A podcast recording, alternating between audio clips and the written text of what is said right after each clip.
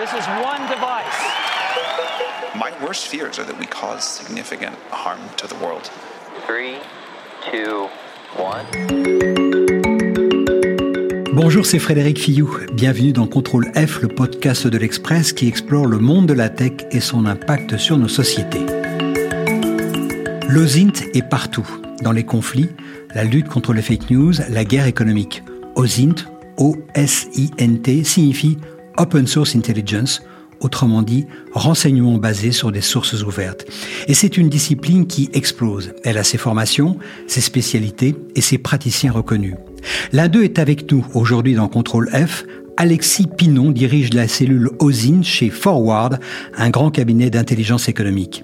Il est passé par l'école de guerre économique, tout un programme, et il dirige aujourd'hui une cellule composée de techniciens et d'analystes.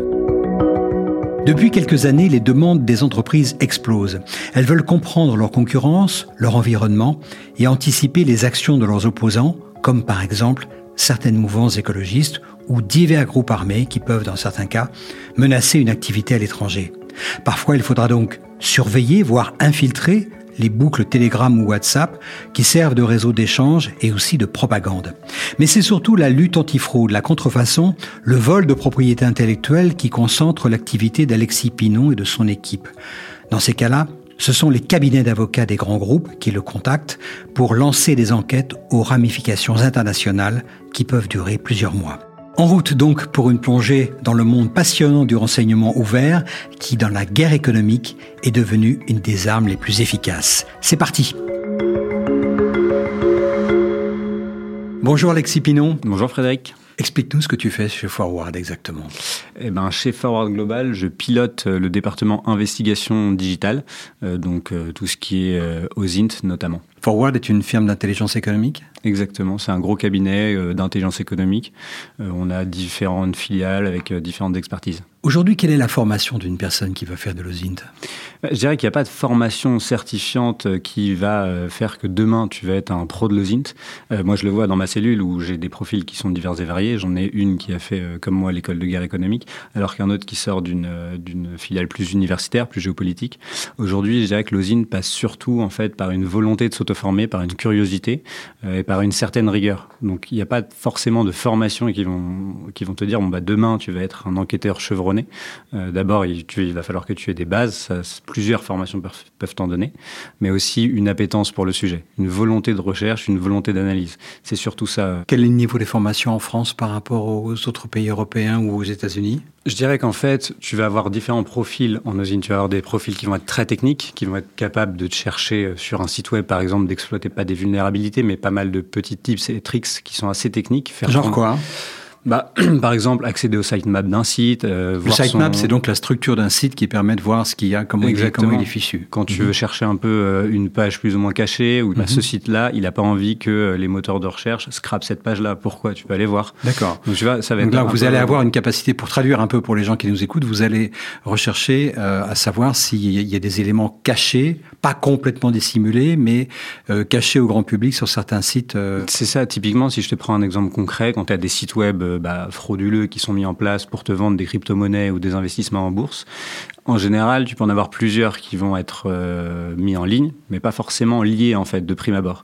Par contre, quand tu commences à regarder les sitemaps, tu vois qu'ils sont foutus pareil. Quand tu commences à regarder les robots TXT, tu vois que c'est à chaque fois les mêmes pages qui veulent pas que tu regardes, mais pourtant elles sont quand même là. Les à propos, tu retrouves des bribes de phrases qui sont en fait des copier-coller. Et en fait, c'est relativement technique, et c'est en faisant euh, ce type de lien que tu vas pouvoir euh, découvrir l'écosystème.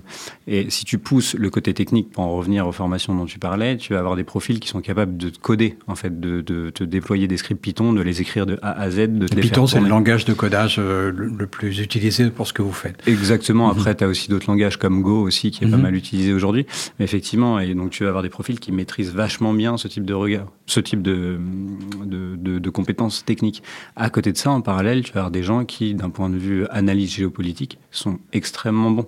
Et donc, en fait, ils n'ont pas forcément de compétences techniques, mais quand il s'agit, par exemple, de faire une enquête sur qui est le diffuseur d'une désinformation qui euh, murmure un coup d'État euh, dans tel pays africain, eux vont avoir en fait un, un avantage, entre guillemets, parce qu'ils vont connaître la situation sur place, ils peuvent connaître très bien, euh, un peu, avoir un peu de culture sur le, le passé Ouais. du pays en question, et donc avoir un autre regard qu'une personne très technique qui est capable de... de- Mais qui n'aura pas la vision géopolitique. C'est ça. D'accord. C'est pour ça qu'en OSINT, aujourd'hui, tu peux trouver des, des- des profils extrêmement différents. Tu as fait euh, ce qu'on appelle l'école de guerre économique.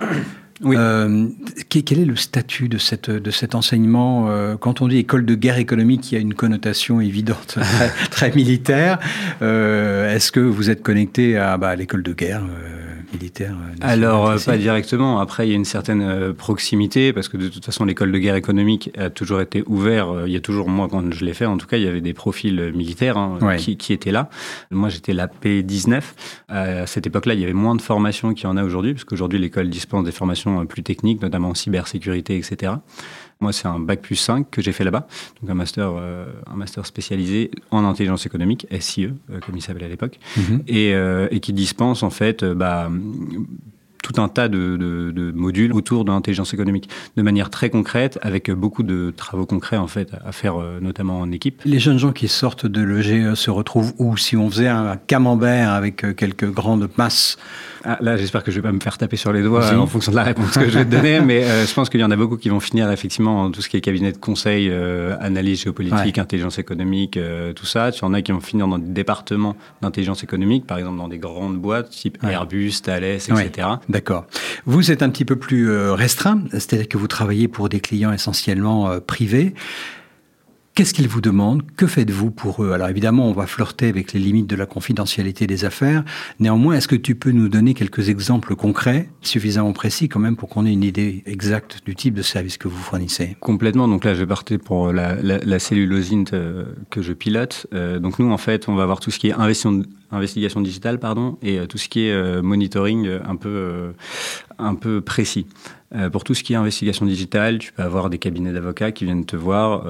Il y a un conflit ou il y a quelque chose, et ils ont besoin en fait d'une investigation open source pour collecter de l'information, pour appuyer en fait leur leur cas. Typiquement, euh, on a un sujet antifraude où en fait il y avait plusieurs victimes qui avaient été euh, bah, volées de plusieurs centaines de milliers d'euros. Là, le cabinet d'avocats, pour essayer de faire avancer les choses un peu plus rapidement, nous mandate pour enquêter en fait sur toute cette fraude, pour montrer qu'il y a eu bien euh, en fait volonté de nuire et d'arnaquer et d'essayer de, de s'approcher au plus près des coupables. Et c'est là où on en revient au site internet dont je te parlais tout à l'heure. On mène une analyse technique. une analyse open source, on collecte un maximum d'informations pour essayer de remonter en fait euh, aux instigateurs de, cette arnaque-là. En parallèle, tu peux avoir des groupes qui sont implantés au niveau international, euh, avec des infrastructures dans différents euh, pays qui peuvent être plus ou moins sensibles. Et là, on peut faire appel à nos services pour effectuer un monitoring, encore une fois open source, afin de déterminer quelle est l'ambiance, entre guillemets. Tu vois, typiquement, euh, tu as euh, une société, un grand groupe français qui a euh, un, une usine implantée en Afrique. Mhm.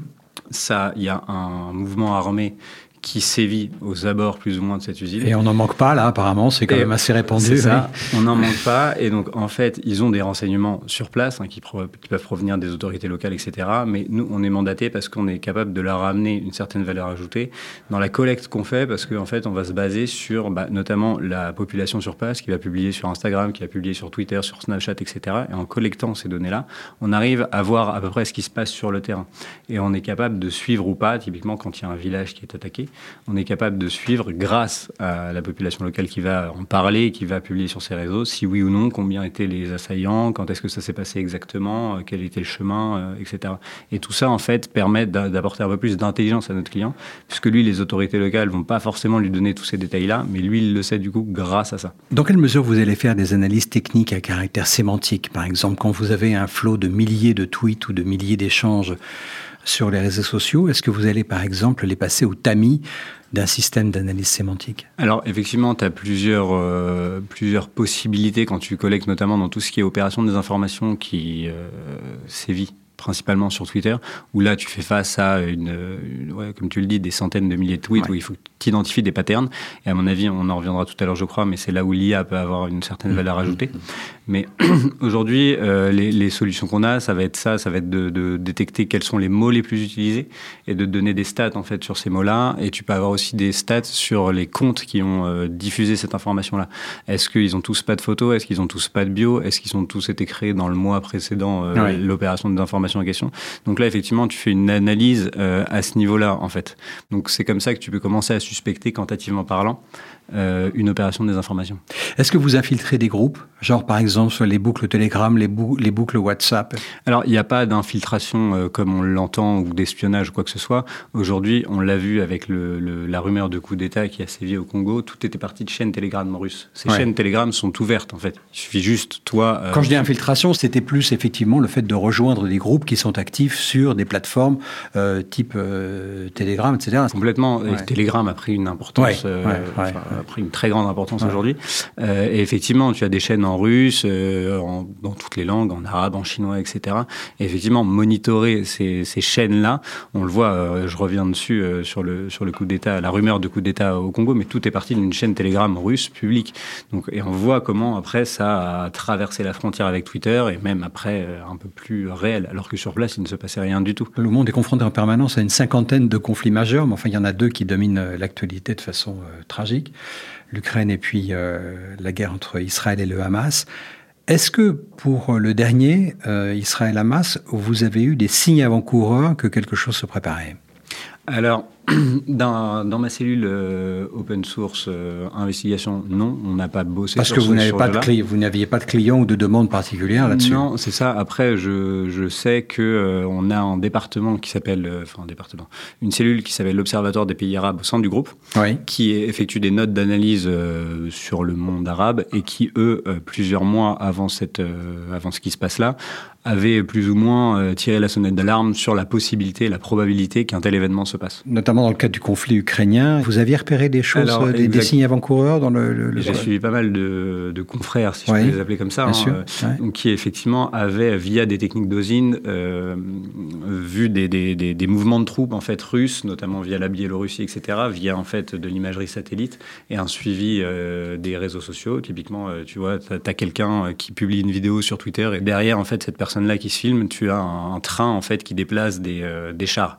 Les personnes en question ont identifié les chars, ont identifié le sens de marche du train pour en fait rendre compte qu'après, avec les images satellites, bah, les chars se déplaçaient d'un point A à un point B, le point B étant le plus proche de l'Ukraine. Donc en fait, et je sais qu'ils ont tiré la sonnette d'alarme euh, à ce niveau-là et qu'ils ont remonté l'information et qu'ils n'ont pas forcément été pris au sérieux à l'époque. Mais oui, il y a des techniques d'osine typiquement dans ce cas-là qui peuvent permettre de prévenir. C'est-à-dire que dans le ZINT moderne aujourd'hui, il y a une dimension visuelle. Complètement. Bah, tu le vois avec tous les réseaux sociaux et qui sont de plus en plus visuels, Instagram, TikTok, Snapchat, c'est un nid de vidéos et de photos euh, un peu random. Et aujourd'hui, tu peux même avoir accès à des caméras, tu vois, les caméras routières, les caméras météo, par exemple, tu peux l'avoir ça en, Israël et euh, sur la bande de Gaza aujourd'hui. Grâce aux stations météorologiques, tu peux avoir accès à de l'image en live, en fait. Où tu peux avoir quelques secondes de décalage. effectivement, il y a une composante visuelle qui est, euh, qui est vraiment très importante aujourd'hui. Est-ce que l'essentiel de la source, ce n'est pas les recherches sur les individus, c'est-à-dire le profil des, des, personnes, soit qu'on veut surveiller parce qu'on leur prête des intentions malveillantes, soit parce qu'elles sont au centre d'enquêtes de, euh, de, justice qui sont, euh, qui sont ouvertes. Euh, Est-ce que c'est pas ça l'essentiel de votre activité? Alors oui, et je, peux, je, peux rebondir un peu là-dessus d'un point de vue assez sympathique, c'est que effectivement, tu vois, quand nous on fait aussi beaucoup de lutte anti-piratage au sein du cabinet, et pour ça on diligente des enquêtes, il y a des individus qui sont responsable. Hein, c'est prouvé. Là, on est en ce qu'on appelle en litigation support. Il faut aider euh, le, les avocats de nos clients à pouvoir délivrer notamment tout ce qui est euh, convocation en justice, etc., euh, aux suspects euh, recherchés. Donc là, tu vas enquêter sur une personne. Effectivement, tu vas essayer notamment de la retrouver parce qu'elles ont souvent fui à l'international, etc. Donc là, tu as tout euh, un suivi qui se, qui se met en ligne. Et souvent, bah, ces personnes-là n'étant pas bêtes, vont bloquer un maximum de leurs réseaux sociaux, ne vont quasiment rien poster. Mais alors comment on les repère alors? L'entourage.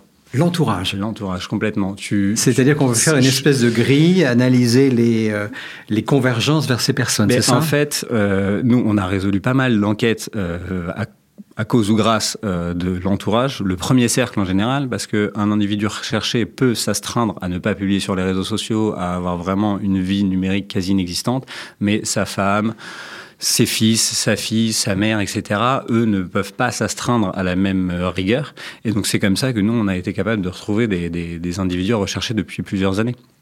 Parce que la femme sur Instagram, en fait, euh, bah, a commencé à poster des vidéos de chez elle euh, au fin fond de l'Asie, bah, une vidéo, deux vidéos, des posts. Après, elle identifie un lieu. Donc, et en fait, j'ai mes équipes qui bossent là-dessus, qui ont, ça c'est quelque chose qu'on dit pas forcément dans le zine. On a le côté ah oui, j'ai géolocalisé une photo, c'est génial, mais pour trouver la photo à géolocaliser, elles ont non analysé 500 autres avant. Bien sûr. Ensuite, à nos clients de leur donner une adresse. Et là, après, il y a la justice qui se met en branle pour euh, vérifier. C'était dans le cadre de quel type d'affaires, quel type de fraude? Lutte anti-piratage, principalement. Tout ce qui est contrefaçon.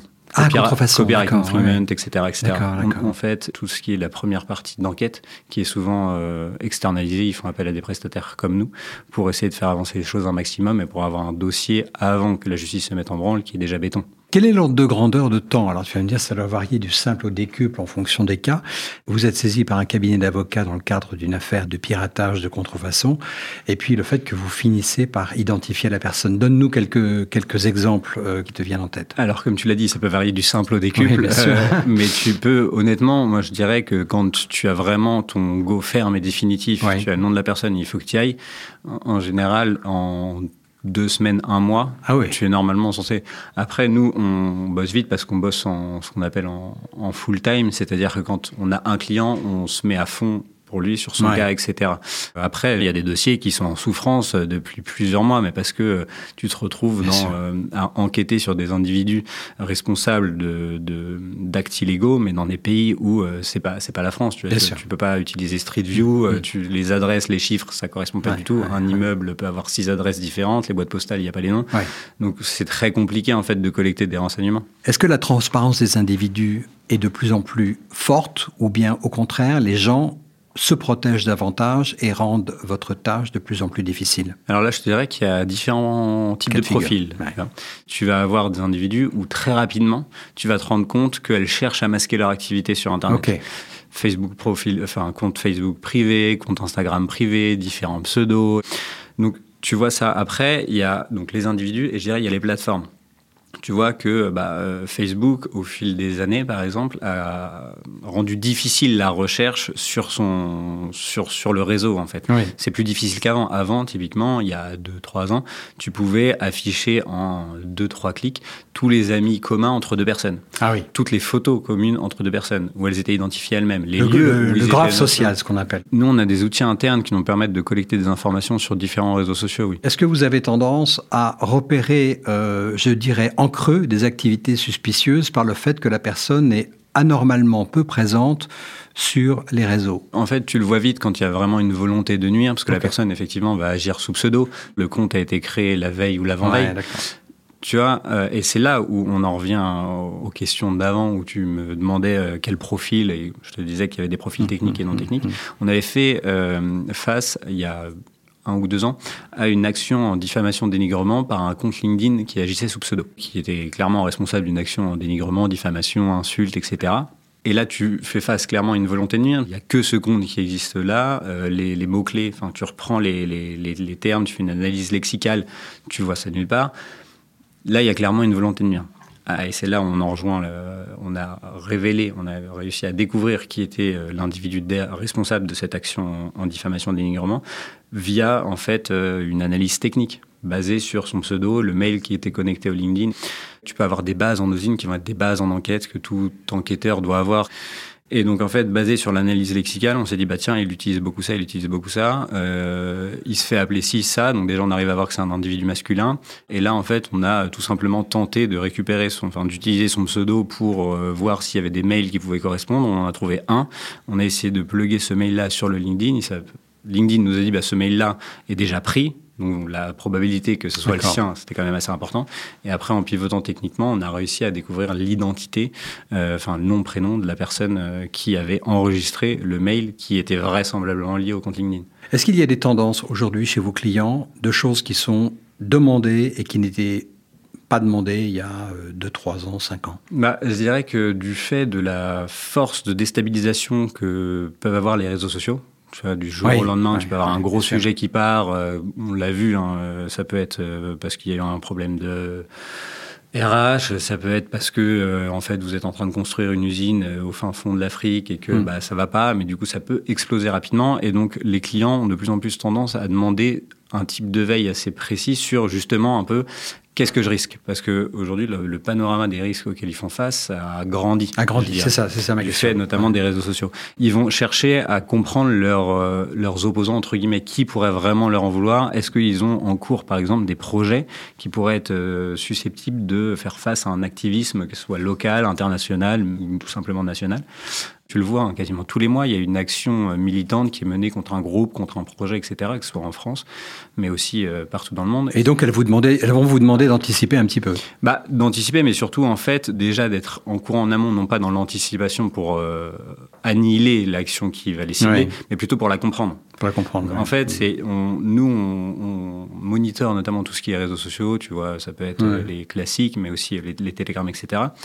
Pour voir un peu euh, bah, qu'est-ce qui va se dire au sujet d'une entreprise, d'un projet en question, et parce que ça va leur permettre eux de, voir un peu à qui en fait ils peuvent avoir affaire, et pour essayer de dialoguer avec eux tout simplement derrière. Quelle est ton évaluation du niveau de Zint dans les médias? Hon- Honnêtement, je suis toujours surpris du fait que euh, dans chaque grande rédaction, il n'y ait pas une équipe à peu près identique à celle que vous avez chez euh, Forward.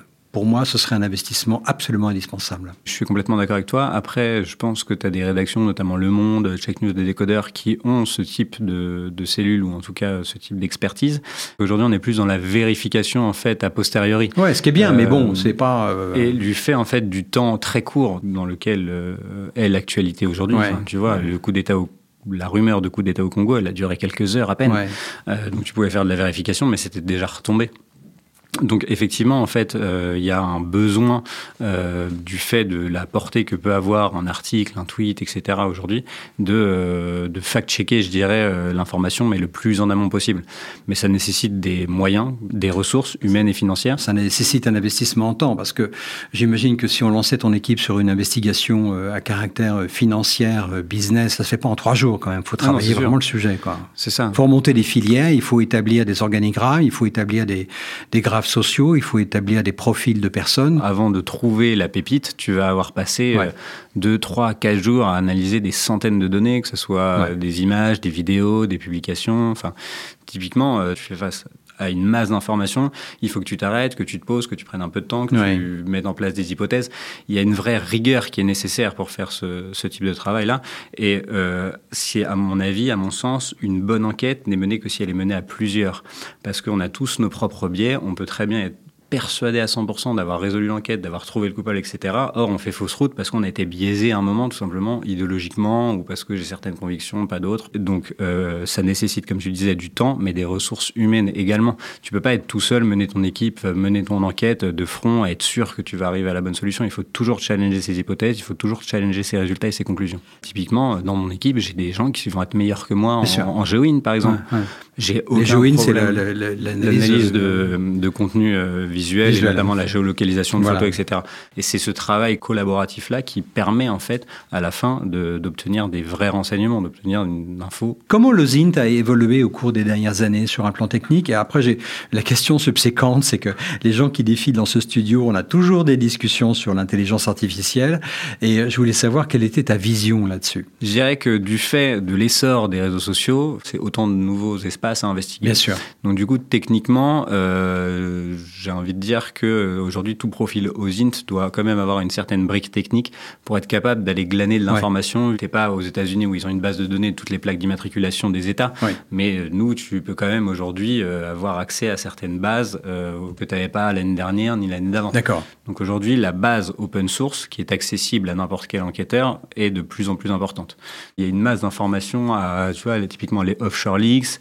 Aujourd'hui, le- les, les, les, les journalistes qui font ce type d'enquête les mettent ensuite en ligne. Donc ça crée une nouvelle Ouais, base ouais, de données ouais. qui est accessible pour toi ou moi demain qui allons faire une enquête sur une autre société. On va la trouver peut-être dans cette base de données-là. C'est une nouvelle source qui vient d'être créée qui n'existait pas il y a cinq ans. Quid de la puissance de l'intelligence artificielle? Moi, je pense que l'intelligence artificielle, donc dans tout ce qui est collecte, tu vois, notamment les petits tricks techniques dont on parlait, etc., pour le moment, j'ai du mal à percevoir comment est-ce qu'elle euh, elle aurait un intérêt. Par contre, dans tout ce qui est analyse, et on en revient à ta question de tout à l'heure, quand tu fais face à des euh, dizaines de milliers de tweets et que tu cherches euh, le ou les tweets qui ont vraiment diffusé cette fausse information. Tu peux pas, euh, toi, lire 70 euh, 000 tweets d'un coup et te sortir les 4-5 patterns euh, clés. L'intelligence artificielle, demain, tu vas pouvoir lui donner tout un tas de documents, des fichiers Excel, etc., en lui posant une question très simple. Identifie-moi les patterns avec les auteurs, affiche-moi les dates de publication, etc. Ça, elle va être capable de le faire. Elle va être capable de le faire en 10-15 minutes, là où toi, ça t'aurait potentiellement pris 10-15 jours. Très bien, bah, tu t'ennuies pas, tu as quand même un job extraordinaire. Non, non, ça va, je m'ennuie pas, j'ai un job extraordinaire avec une équipe extraordinaire aussi. Très bien, merci beaucoup Alexis. Merci à toi Merci Frédéric. Voilà pour cette plongée dans le monde discret de l'OSINT. Il faut savoir que c'est un secteur qui recrute des techniciens comme des spécialistes de l'économie ou de la géopolitique. Merci d'avoir écouté cet épisode de Contrôle F, le podcast de l'Express qui explore le monde de la tech et son impact sur nos sociétés. Vous pouvez écouter ou réécouter les épisodes précédents sur le site de l'Express et sur toutes les plateformes de podcast, Spotify, Deezer, Apple Podcast et autres. Cet épisode a été réalisé par Jules Cro. À bientôt.